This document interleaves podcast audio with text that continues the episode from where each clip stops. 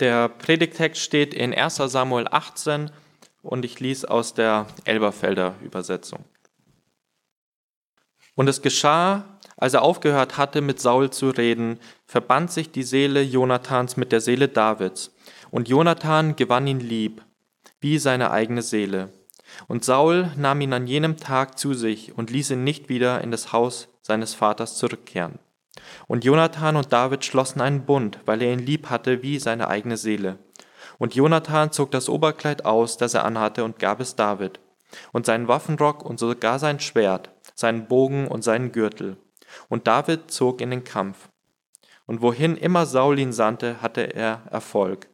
Und Saul setzte ihn über die Kriegsleute, und er war beliebt bei dem ganzen Volk und bei den Knechten Sauls.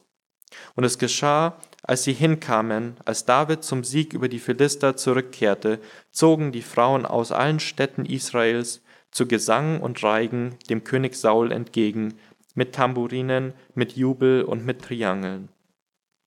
Und die Frauen tanzten, sangen und riefen, Saul hat seine Tausende erschlagen und David seine Zehntausende. Da ergrimmte Saul sehr. Und diese Sache war in seinen Augen böse, und er sagte, Sie haben David Zehntausende gegeben und mir haben sie nur Tausende gegeben. Es fehlt ihm nur noch das Königtum. Und Saul sah neidisch auf David von jenem Tag an und hinfort. Und es geschah an folgendem Tag, dass ein böser Geist von Gott über Saul kam, und er geriet im Inneren des Hauses in Raserei. David aber spielte die Zither mit seiner Hand, wie er täglich zu tun pflegte. Und Saul hatte einen Speer in seiner Hand. Und Saul warf den Speer und dachte, ich will David an die Wand spießen. Aber David wich ihm zweimal aus. Und Saul fürchtete sich vor David, denn der Herr war mit ihm. Aber von Saul war er gewichen. Und Saul entfernte David aus seiner Umgebung und setzte ihn zum Obersten über tausend. Und er zog aus und ein vor dem Kriegsvolk her. Und David hatte Erfolg auf allen seinen Wegen, und der Herr war mit ihm. Und als Saul sah, dass David so großen Erfolg hatte, scheute er sich vor ihm. Aber ganz Israel und Juda hatten David lieb, denn er zog aus und ein vor ihnen her. Und Saul sagte zu David, siehe, meine älteste Tochter Merab will ich dir zur Frau geben. Sei mit ihr ein tapferer Mann und führe die Kriege des Herrn. Saul aber dachte, meine Hand soll nicht gegen ihn sein, sondern die Hand der Philister soll gegen ihn sein. Und David antwortete Saul, Wer bin ich und was ist meine Familie und die Sippe meines Vaters in Israel, dass ich des Königs Schwiegersohn werden soll? Und es geschah zu der Zeit, als Merab, die Tochter Sauls, David gegeben werden sollte, wurde sie Adriel, dem Mehaulotiter, zur Frau gegeben. Aber Michal, die Tochter Sauls, liebte David. Das berichtete man Saul, und er, es war ihm recht. Und Saul sagte, ich will sie ihm geben, damit sie ihm zur Falle wird und die Hand der Philister gegen ihn ist. Und Saul sagte zu David, zum zweiten Mal sollst du heute mein Schwiegersohn werden.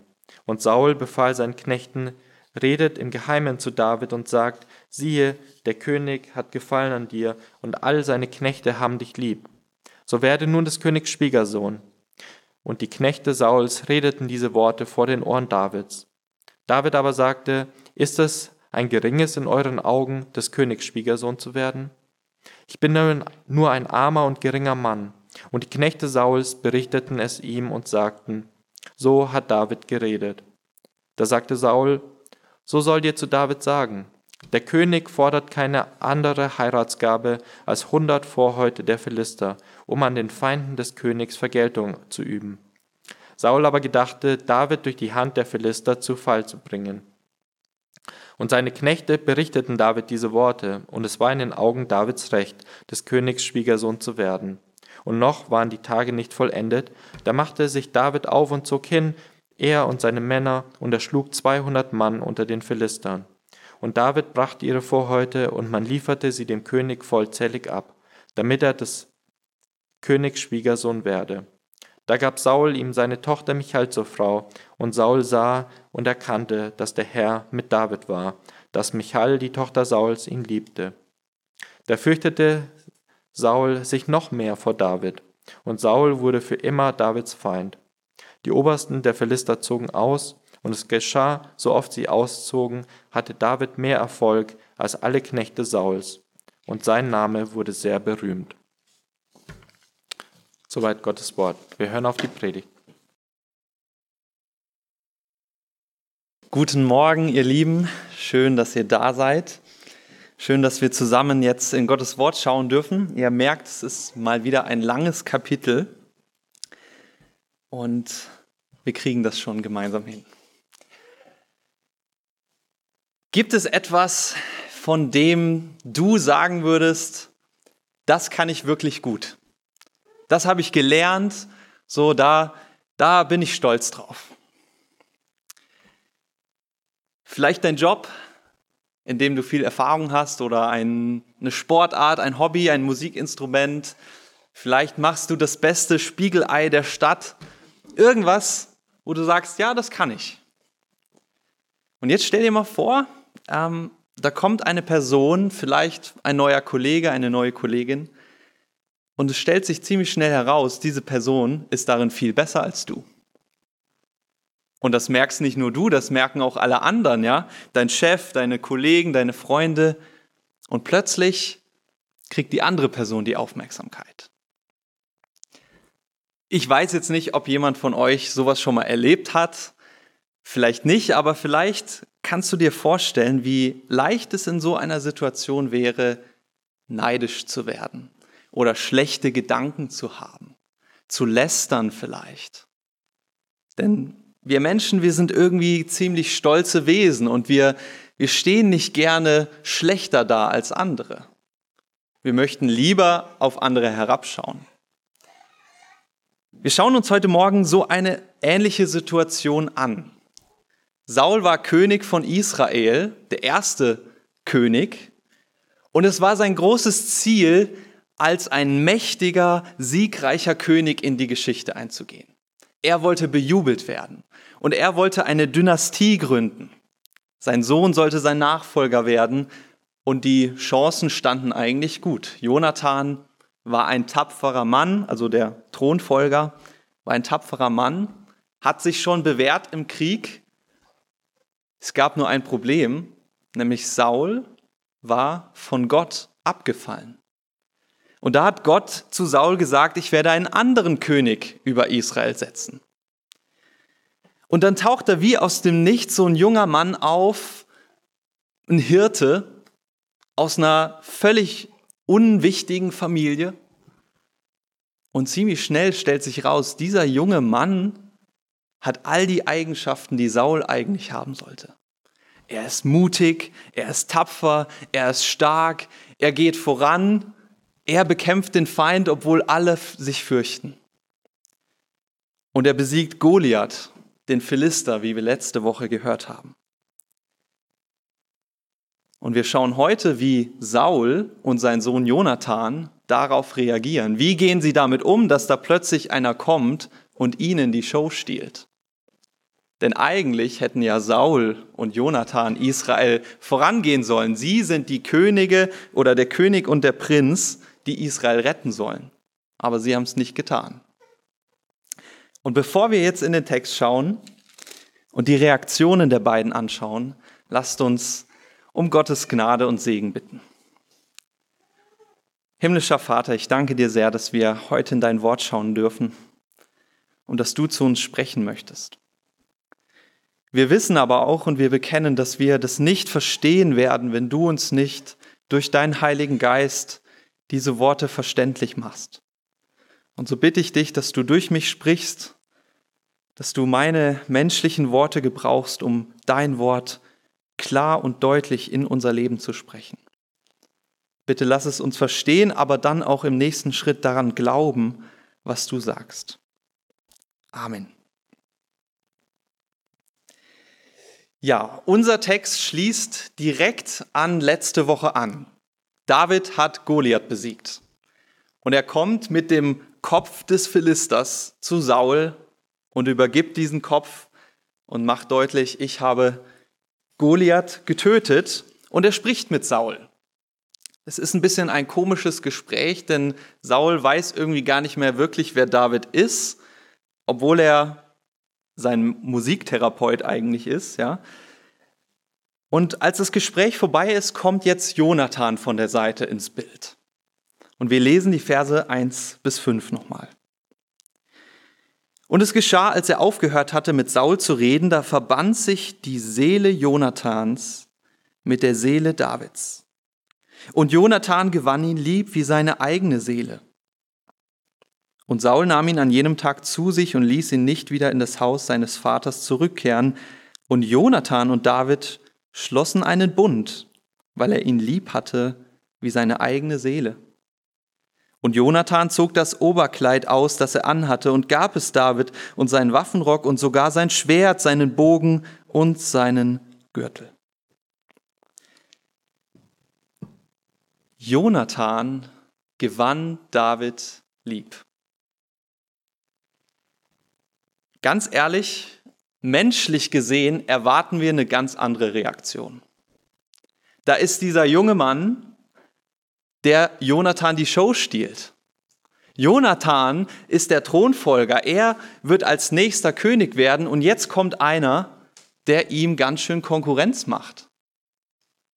Und Jonathan weiß wahrscheinlich auch, dass Gott sich von Saul abgewandt hat. Es wird ein anderer König kommen.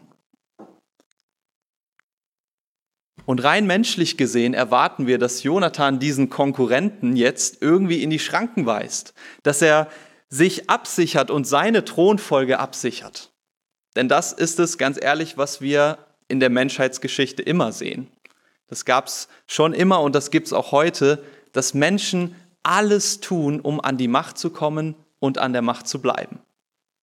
Ja, wir kennen die Geschichten von Alexander dem Großen, der wahrscheinlich seinen Vater hat ermorden lassen, Brutus und Caesar. Aber wir sehen das auch heute. Egal, ob wir nach Osten blicken, nach Süden, nach Westen, überall gibt es Menschen, die wirklich ihren über Leichen gehen, um an der Macht zu bleiben. Aber Jonathan, er reagiert völlig anders. Er sieht in David keinen Konkurrenten, sondern, wie wir sagen würden, einen Seelenverwandten. Die Seelen der beiden verbanden sich und sie gewannen sich lieb. Jonathan erkennt, dass David ein Mann ist, der ihm ganz schön ähnlich ist. Ein Mann, der auch für Gott kämpft und der seinem Volk vorangehen möchte. Und statt sich jetzt über ihn zu ärgern, verbrüdert er sich mit ihm.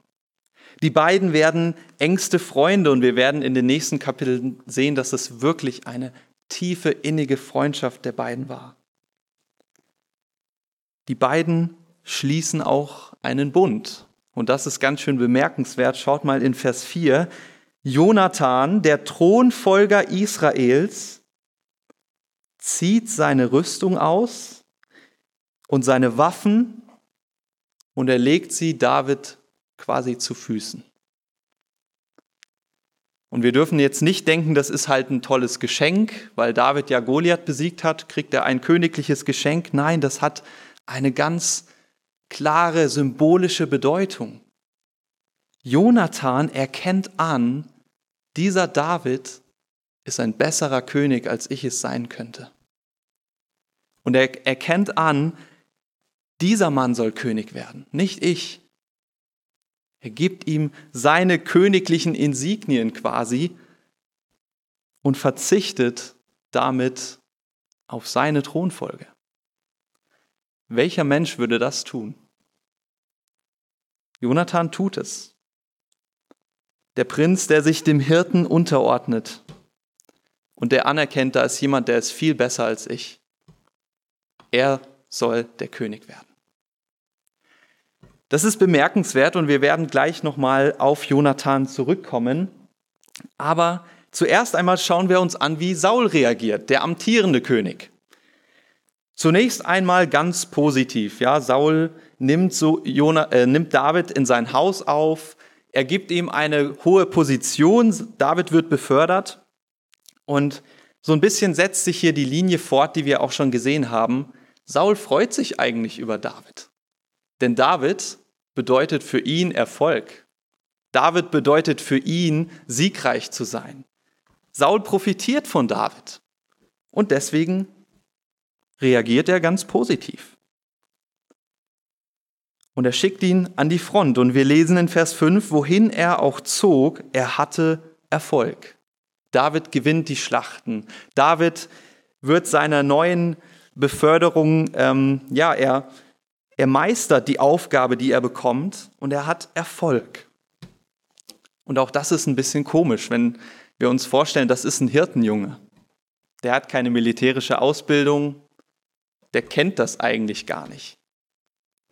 Und jetzt wird er als Befehlshaber der israelitischen Truppen siegreich von jeder Schlacht zurückkommen.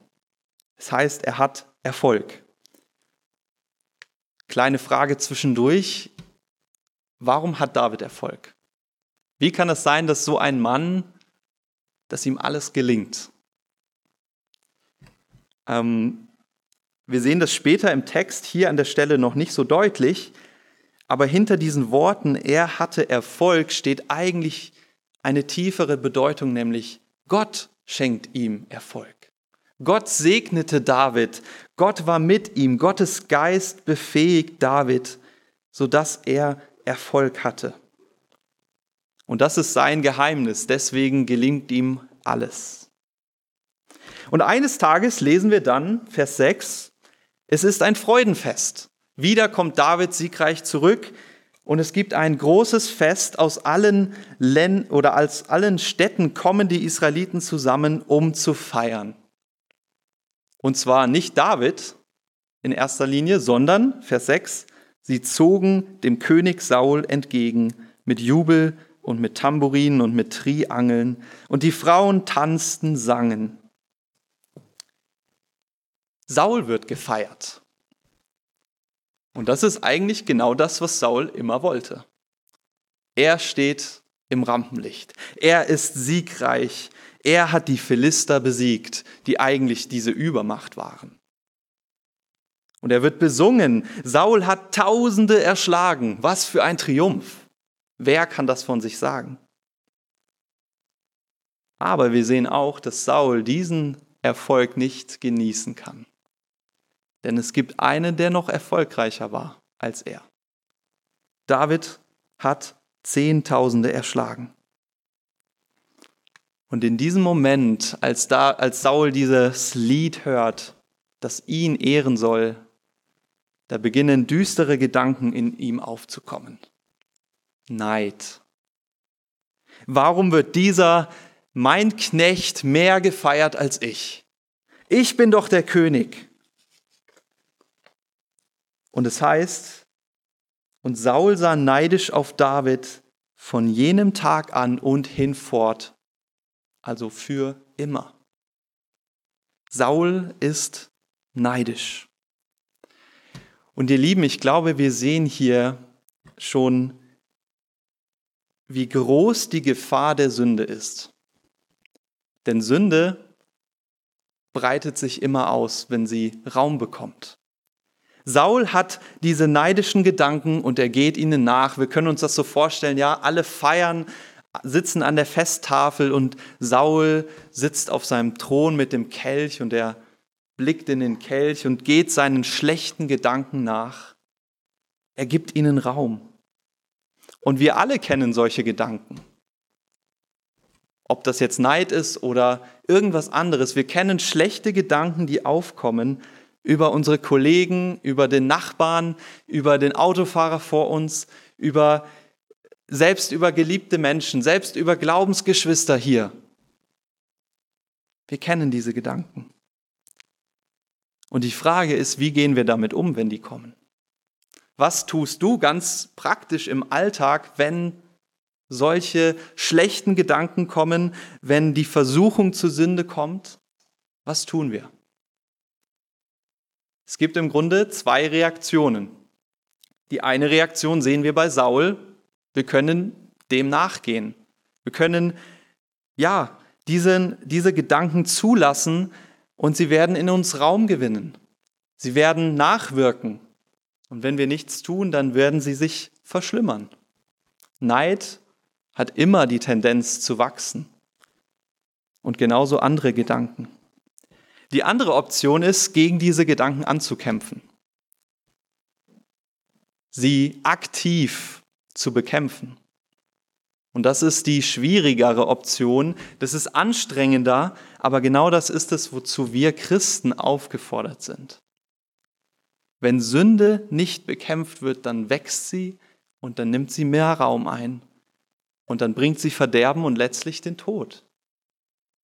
Und wir werden bei Saul sehen, wie das ganz tief, wie er ganz schnell ähm, zu schlimmeren Gedanken kommt und auch Taten. Aber wir Christen sind aufgefordert, Sünde zu bekämpfen. Denn Sünde, und ich gebrauche jetzt ein schreckliches Bild, aber Sünde ist wie Tumor, ist wie ein Tumor. Es, es kommt und es befällt uns und es breitet sich aus. Es will uns vernichten. Und die Sünde wird es schaffen, unsere Seele zu vernichten, wenn keine Heilung geschieht.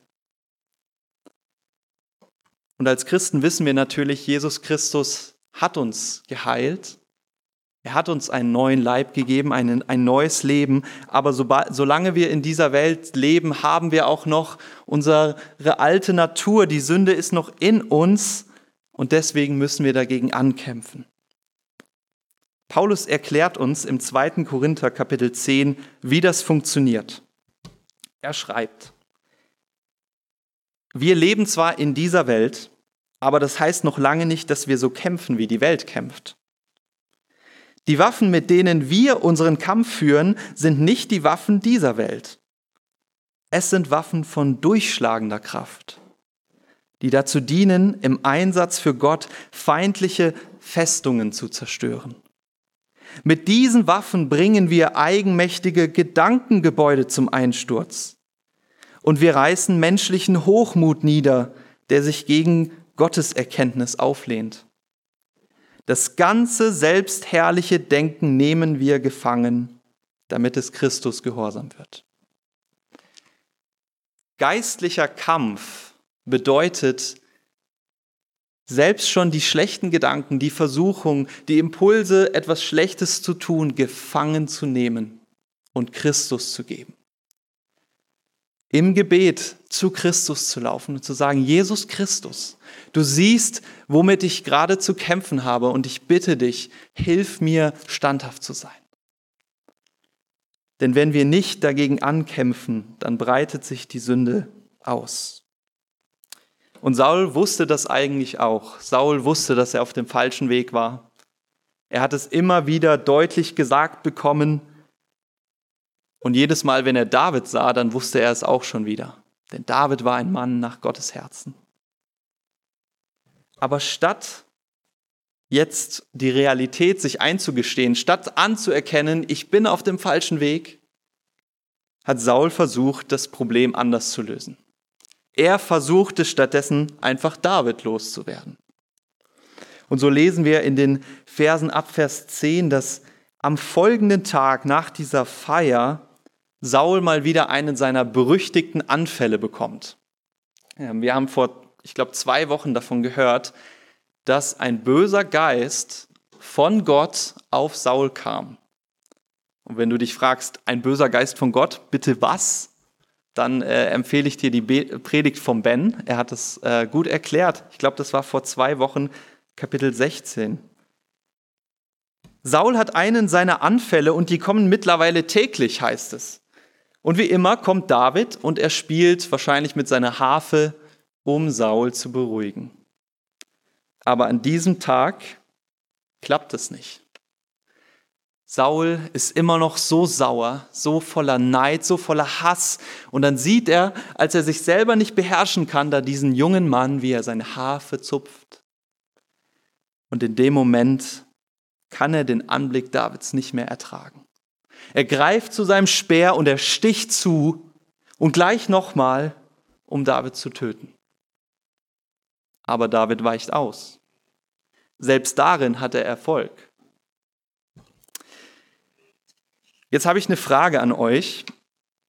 Was würdest du tun, wenn ein Irrer mit einem Speer auf dich einsticht? Wahlweise eine Axt, das kennen wir vielleicht besser aus unseren Albträumen. Was würden wir tun? Ich denke, wir sind uns alle einig, die beste Taktik, weglaufen und nie wieder in die Nähe dieser Person kommen. Soweit es geht, weglaufen. Aber was tut David? Schaut mal in Vers 12.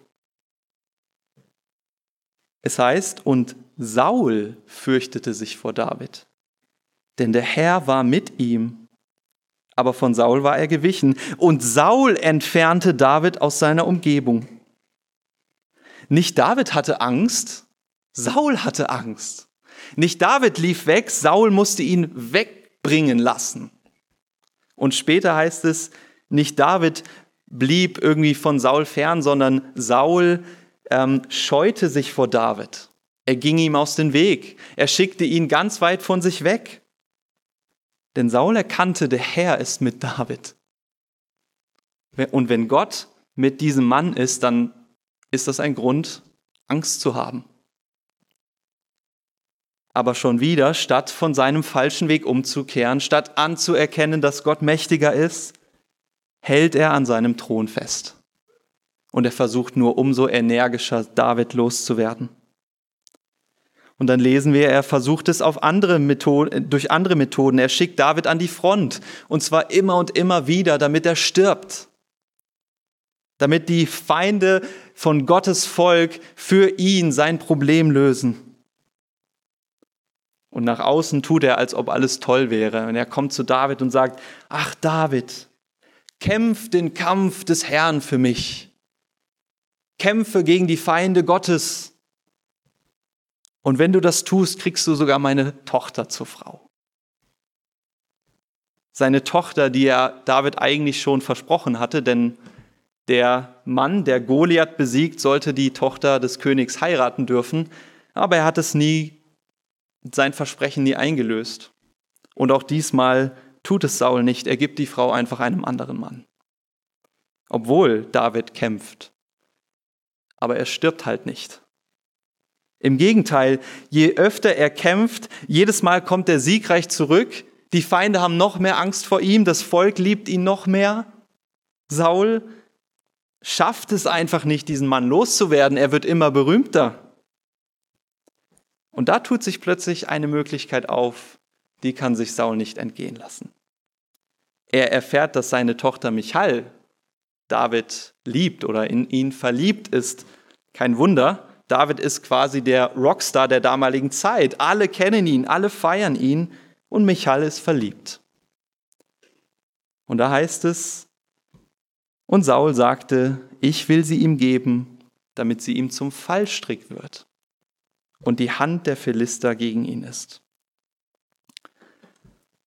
Saul freut sich, dass seine Tochter in David verliebt ist, weil das ihm eine Möglichkeit gibt, ihn zu Fall zu bringen. Und nun fragen wir uns, inwieweit ist das denn schlimm? Wie weit, inwieweit kann das schlecht für David sein, dass Michal in ihn verliebt ist und dass er sie heiraten soll?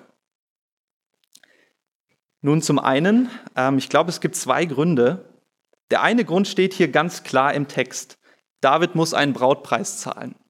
Er will ja die Prinzessin heiraten und er ist ein unbedeutender Mann eigentlich.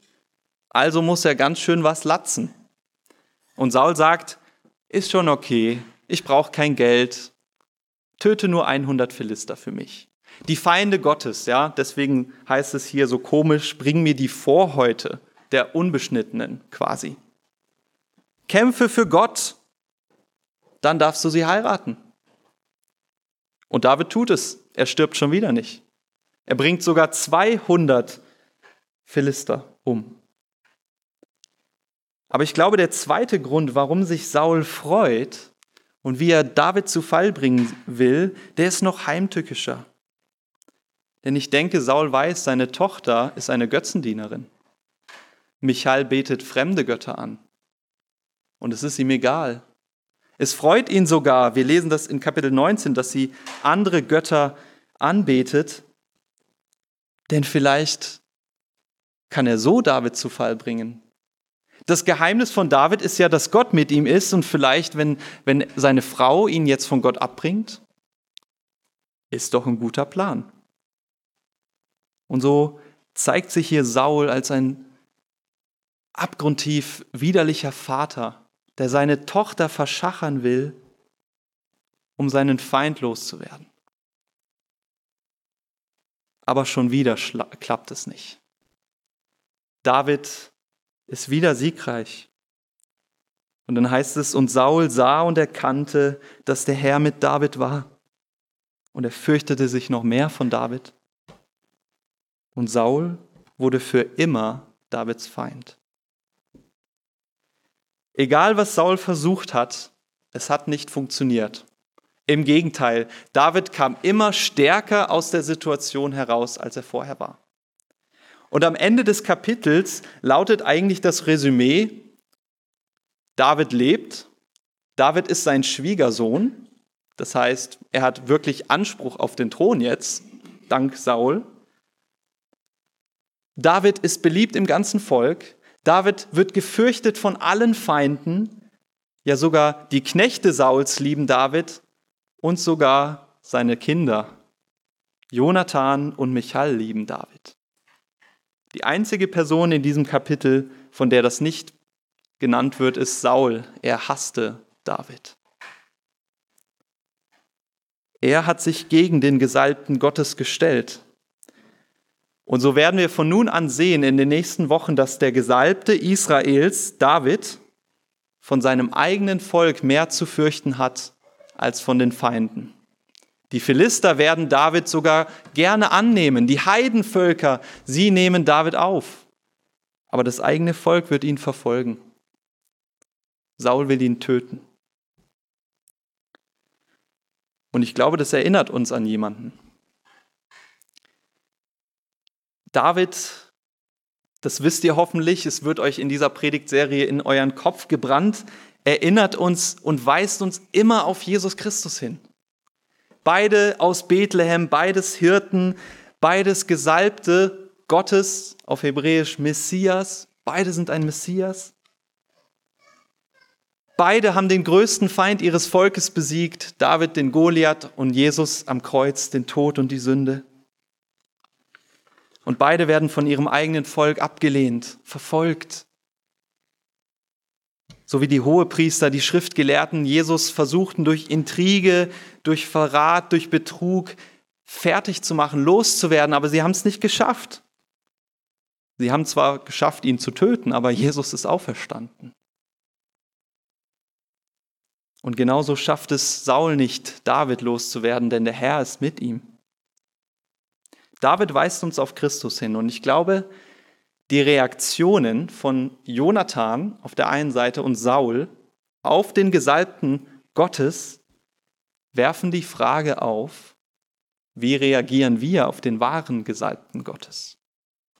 Was ist unsere Reaktion nicht nur auf einen König von einem kleinen Volk vor ein paar tausend Jahren, sondern auf den König der Welt? Auf den, der den Thronanspruch hat über diese ganze Welt und auch über unser Leben? Der Jesus, der im Himmel sitzt und auf den Tag wartet, an dem er wiederkommt und diesen Anspruch in die Tat umsetzt. Wie reagieren wir auf ihn? Und ich glaube, Gott macht uns heute Morgen deutlich, es gibt im Grunde diese zwei Reaktionen. Einerseits von Jonathan, der anerkennt, da ist einer, der ist größer als ich, der ist besser als ich. Der ist ein viel besserer König, als ich es je sein könnte. Und der die Demut besitzt, das anzuerkennen und vor David seinen Thronanspruch aufzugeben. Jonathan, der uns vor Augen führt, wie wir auf Jesus reagieren können. Demütig in der Anerkennung, dass Jesus besser weiß, was für uns gut ist, was für diese Welt gut ist, wie wir leben sollen und was, ja, was Gottes Plan ist. Und er hat uns schon gezeigt, dass er wirklich vertrauenswürdig ist, als er den Tod besiegt hat, als er ans Kreuz ging für uns. Die andere Reaktion gegenüber Jesus, das ist die Reaktion von Saul. Saul klammert sich an den Thron Und er weiß eigentlich, er hat es mehrfach gesagt bekommen, seine Herrschaft wird bald enden. Und genauso wissen wir, unsere Herrschaft wird bald enden, unsere Herrschaft über unser Leben. Unser Leben wird bald enden und wir werden uns alle beugen müssen vor dem wahren König. Es wird ein anderer König herrschen. In der Offenbarung heißt es, jedes Knie wird sich beugen müssen vor Jesus Christus und anerkennen, dass er der wahre König ist. Und die Frage ist, wirst du dich vor ihm beugen müssen als sein treuer Diener oder als sein Feind? Ich glaube, Gott möchte eine Reaktion von uns. Und die Frage ist, möchtest du sein wie Saul oder wie Jonathan? Darüber hinaus haben wir, glaube ich, in diesem Text gesehen, und ich möchte es nur ganz kurz nochmal sagen, wie schlimm die Sünde ist. Man spielt nicht damit. Denn sie wächst, sie gedeiht. Simon hat letzte Woche gesagt, sie ist wie ein Pilz, der in der Dunkelheit wächst. Dort, wo es eklig ist, dort wächst die Sünde. Und wenn wir sie nicht bekämpfen, wenn wir kein Licht hineinlassen, dann wird sie wachsen und wachsen aber wir sind aufgefordert, sie zu bekämpfen. Und ich glaube, wir brauchen die Ermutigung immer wieder, nicht schwach zu werden oder nicht, nicht passiv zu werden in unserem Glauben, sondern die Gedanken, die schlechten Gedanken schon früh zu bekämpfen, aktiv zu werden. An der Seite ist unser Herr Jesus Christus. Und zu guter Letzt möchte ich noch auf einen Punkt ähm, hinweisen, der in unserem Text ganz, ganz deutlich wird. Und das sage ich jetzt vor allem für diejenigen unter uns, die sich ihrer Schwachheit durchaus bewusst sind, die kämpfen wollen, die aber sagen, ja, es fällt mir halt schwer. Wir sehen, dass David in extrem schwierigen Situationen steckt. Er, herrscht, er dient unter einem irren König, der ihn töten möchte. Er kämpft an vorderster Front und er muss eine Frau heiraten, die andere Götter anbetet und die keinen guten Einfluss auf ihn hat.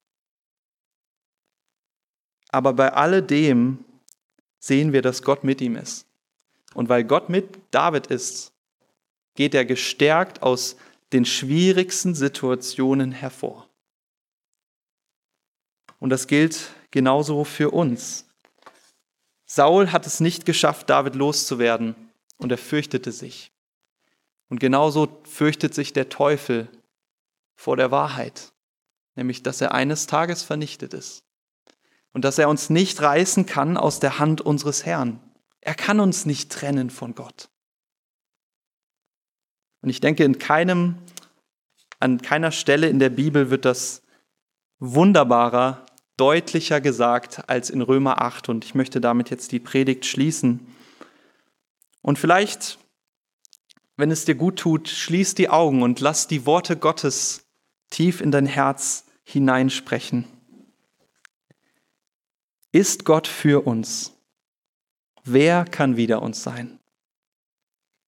Der auch seinen eigenen Sohn nicht verschont hat, sondern hat ihn für uns alle dahingegeben, wie sollte er uns mit ihm nicht alles schenken? Wer will die Auserwählten Gottes beschuldigen? Gott ist hier, der gerecht macht. Wer will verdammen? Christus Jesus ist hier, der gestorben ist. Ja mehr noch, der auferweckt ist und der zu Rechten Gottes ist und für uns eintritt. Wer will uns scheiden von der Liebe Christi? Trübsal oder Angst oder Verfolgung oder Hunger oder Blöße oder Gefahr oder das Schwert? Wie geschrieben steht, um deinetwillen werden wir getötet den ganzen Tag. Wir sind geachtet wie Schlachtschafe. Aber in dem allen überwinden wir weit durch den, der uns geliebt hat. Denn ich bin gewiss, dass weder Tod noch Leben, weder Engel noch Mächte noch Gewalten, weder Gegenwärtiges noch Zukünftiges, weder Hohes noch Tiefes noch irgendeine andere Kreatur uns scheiden kann von der Liebe Gottes, die in Christus Jesus ist, unserem Herrn. So sei es. Amen.